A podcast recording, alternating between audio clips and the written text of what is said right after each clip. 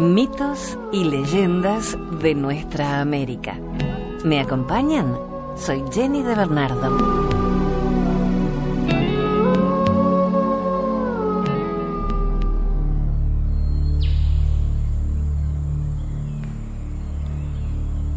El regalo del cardón.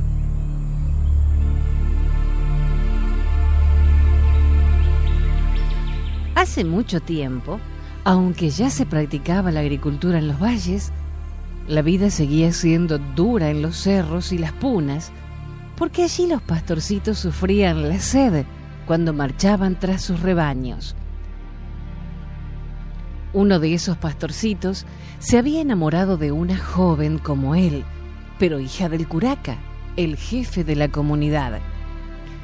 Cada vez que regresaba a la aldea, después de una larga jornada en los cerros, la saludaba desde lejos y ella le sonreía.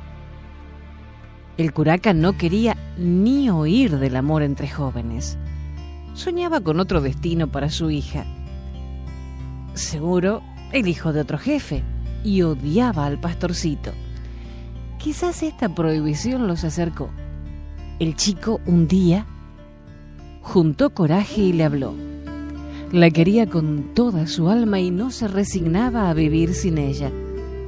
La joven también le confesó sus sentimientos y sabiendo de antemano la oposición que encontrarían, escaparon hacia la montaña. A la mañana siguiente, muy temprano, cuando el muchacho debió marchar con los animales y el grupo de pastores, sus compañeros notaron su falta, pero partieron igual.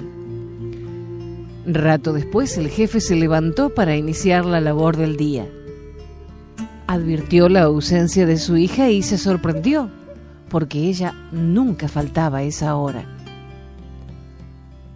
Algo malició, porque despachó un chasqui al cerro para saber si el pastorcito había marchado con las llamas. Y no le cupo duda.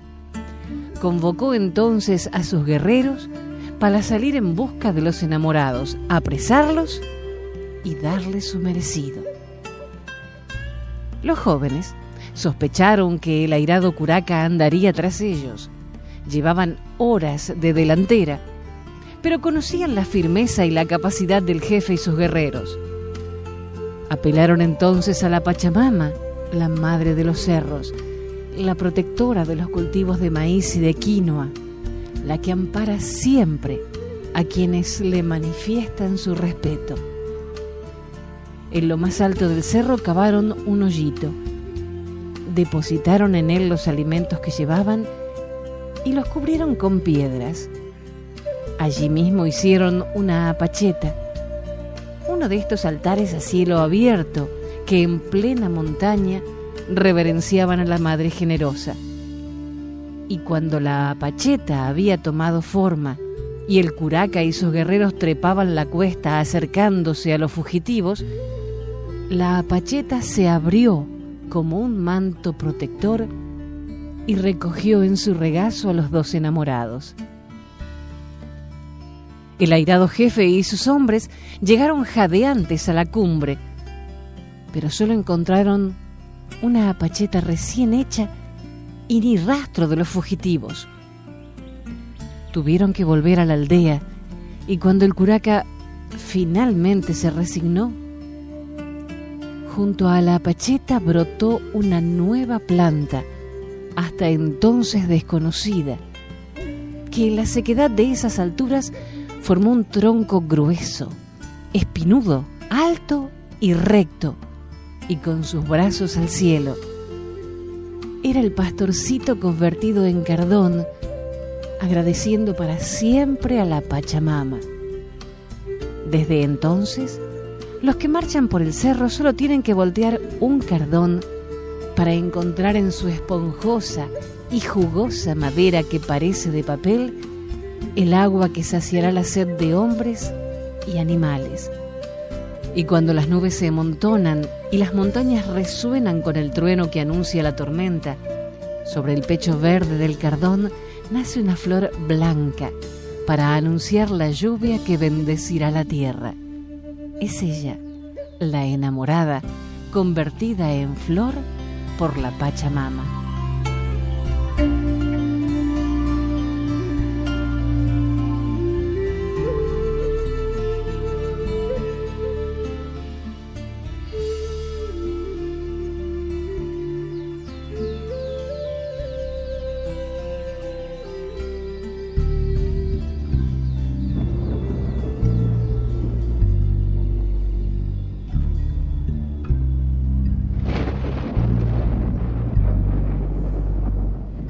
El ave que pagó cara su soberbia.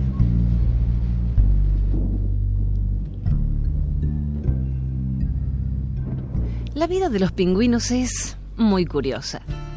Viven en grandes colonias, que más que colonias son ciudades, con sus senderos por donde van y vienen hacia el mar en busca de alimentos. Al andar, se balancean como péndulos, haciendo pasos cortos y si se los apura, se enredan y se caen. Buscan compañera y cuando la eligen es para toda la vida.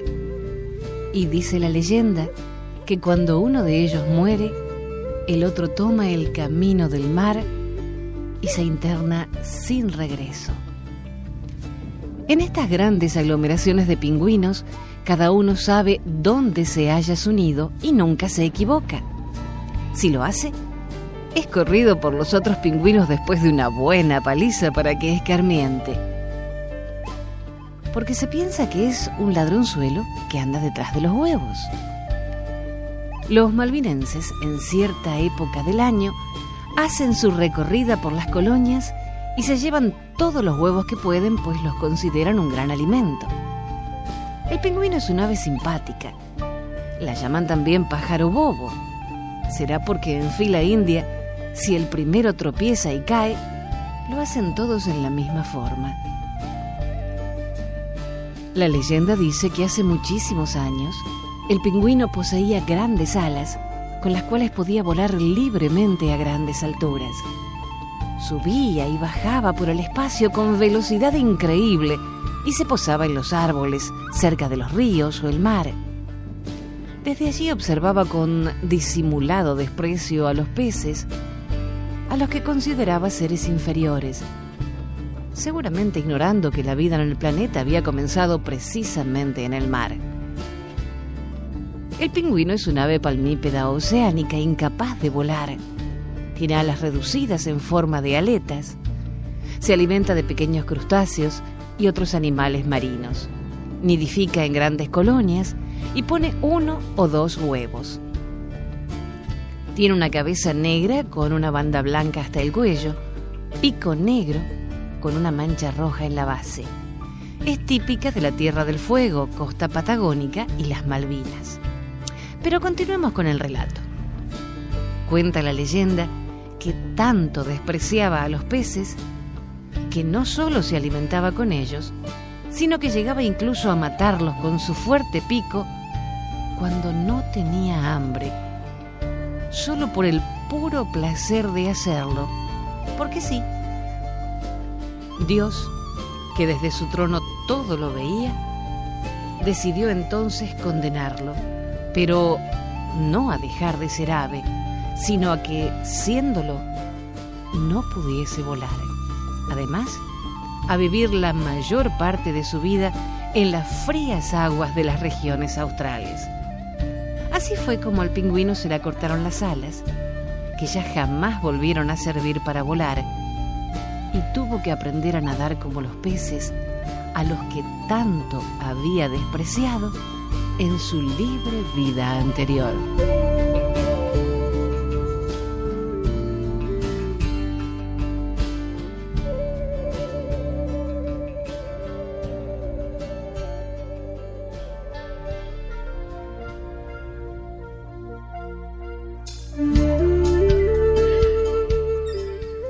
Leyenda que en lejanos tiempos, en el Gran Chaco, los indios eran felices.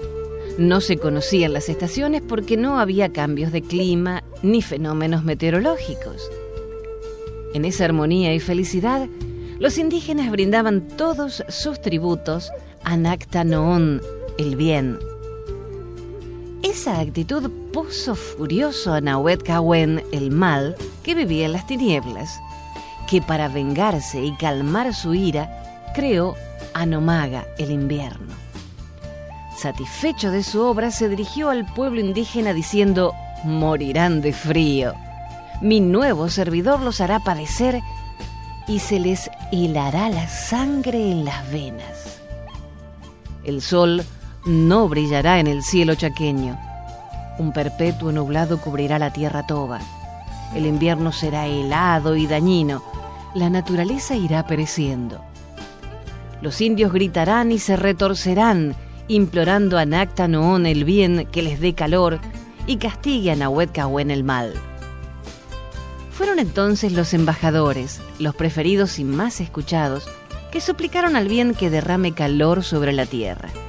Estos embajadores fueron el palo borracho, la planta del patito, el picaflor y la viudita. Compadecido el bien, los convirtió en una flor, la flor del algodón, que tiene de cada uno un atributo el color de la planta del patito, el capullo como el palo borracho, la bondad del picaflor y la blancura de la viudita.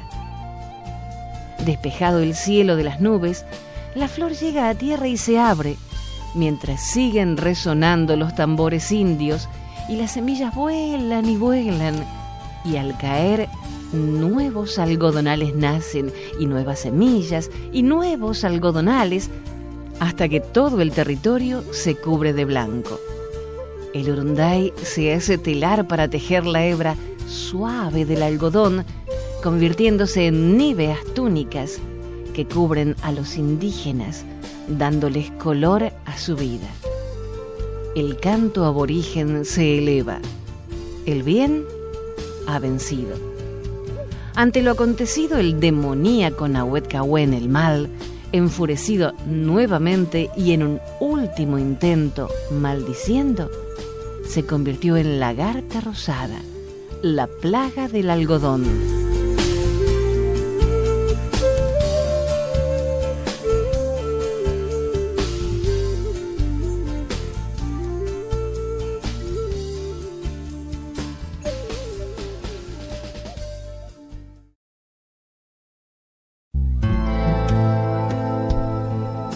El alacrán de Fray Anselmo, una leyenda mexicana. Don Lorenzo de Baena, hombre bondadoso y sencillo, poseía una considerable fortuna. Pero ocurrió que un día la mala suerte entró en su casa y desde entonces las calamidades se sucedieron en una serie ininterrumpida. Uno de esos barcos que regresaba con las telas de China fue apresado por los piratas naufragó una nave cargada con mercancías que don Lorenzo había comprado. Envió un convoy de plata a las provincias de Occidente y los indios lo asaltaron. Pero no fue esto lo peor. El único hijo de don Lorenzo iba en el convoy y fue escalpelado por los indios. Y su esposa, agotada por el dolor, murió algún tiempo después. Don Lorenzo sufría todo con cristiana resignación. Cuando su ruina fue completa, sus amigos le abandonaron y tuvo que vender su casa y sus muebles. Aún en la más absoluta miseria, don Lorenzo no se desanimaba y esperaba una ocasión para rehacer su fortuna. Se dirigió al convento de San Diego. Vivía en él un santo padre llamado Fray Anselmo, siempre dispuesto a ayudar a quien a él acudiera, caritativo y desprendido hasta la exageración. Su celda era la más pobre del convento y sus hábitos estaban hechos jirones. Todo lo que tenía lo daba y ya ni hasta el hábito nuevo le querían entregar los hermanos porque sabían que se desharía de él al momento para socorrer alguna necesidad.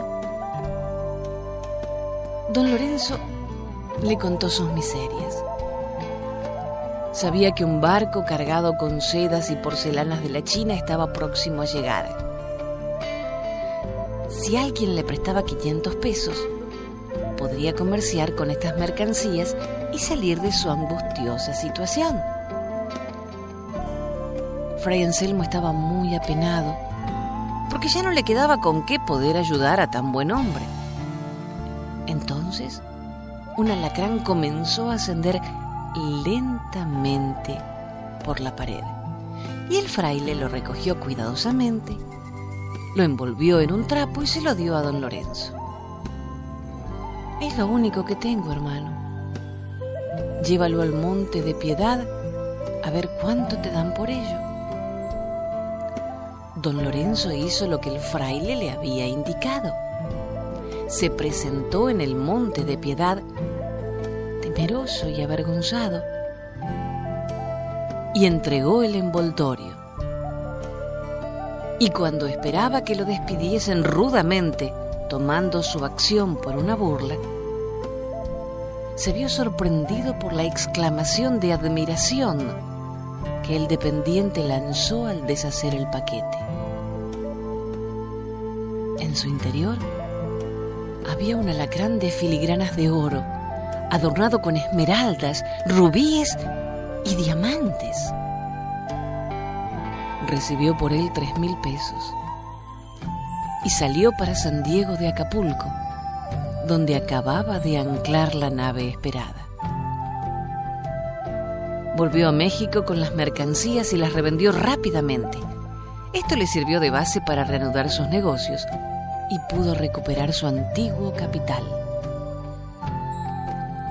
don Lorenzo volvió a ser un hombre inmensamente rico. La fortuna le acompañaba en todos los negocios y volvieron a lloverle los halagos de los amigos. Pero no olvidaba que todo se lo debía al humilde fraile. Y un día, queriendo recompensarlo, fue al monte de piedad. Sacó el maravilloso alacrán y lo envolvió cuidadosamente y se lo llevó. Fray Anselmo recibió el regalo con tranquilidad. Desenvolvió el paquete, tomó cuidadosamente el alacrán y poniéndolo en el mismo sitio de donde lo había tomado el día que se lo dio a don Lorenzo, le dijo, Sigue tu camino, criaturita de Dios. Y el precioso animal convertido de nuevo en un vulgar alacrán, comenzó a caminar lentamente.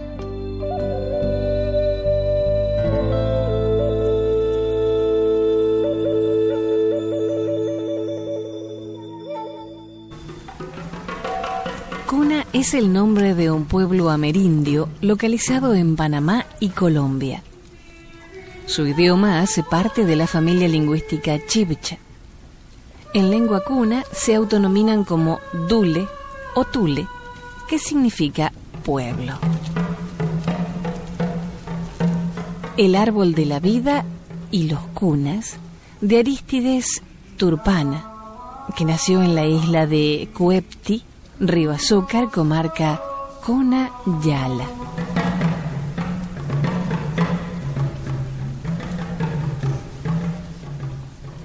El planeta era una masa de tierra compacta, sin mar, ni ríos, ni quebradas, ni hombres.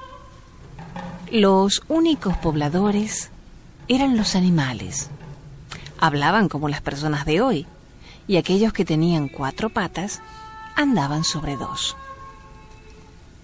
Tal fue el paisaje que vio Ipeleleopa a su llegada pero un día su esposa vino ebria y él no supo a qué atribuirle la causa. Entonces se sacó una muela que se metamorfoseó en arriera y ella anduvo, anduvo, hasta llegar a Ipuala. Era un árbol grande, frondoso, cuya copa era un bosque donde tenían los animales plantaciones de maíz, arroz cañas de azúcar, guineos de jugo embriagante y otras plantas que servían de alimentos a los animales. Así fue como Ipeleleopa determinó talarlo. Congregó a los habitantes de la tierra y ellos obedecieron. Pese al esfuerzo que realizaron juntos, aquel día lograron solamente la mitad de la tarea. Al día siguiente, cuando Ipeleleopa y los animales llegaron para terminar de talar, se maravillaron grandemente y no encontraron explicación alguna de cómo o por qué pudiese estar intacto el árbol. Acometieron con mayor esfuerzo, trataron de terminar pronto. Trabajando, los sorprendió la noche y se vieron obligados a irse al descanso. Y Puala quedó solo, envuelto en la oscuridad hasta la mañana siguiente en que llegó Ipeleleopa y su séquito de animales para reanudar el trabajo.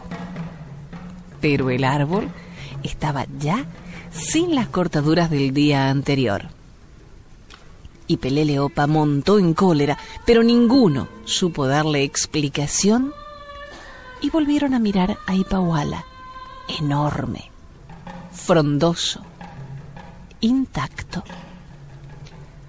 Al llegar la noche el árbol estaba cortado nuevamente hasta la mitad. Se suspendió el trabajo.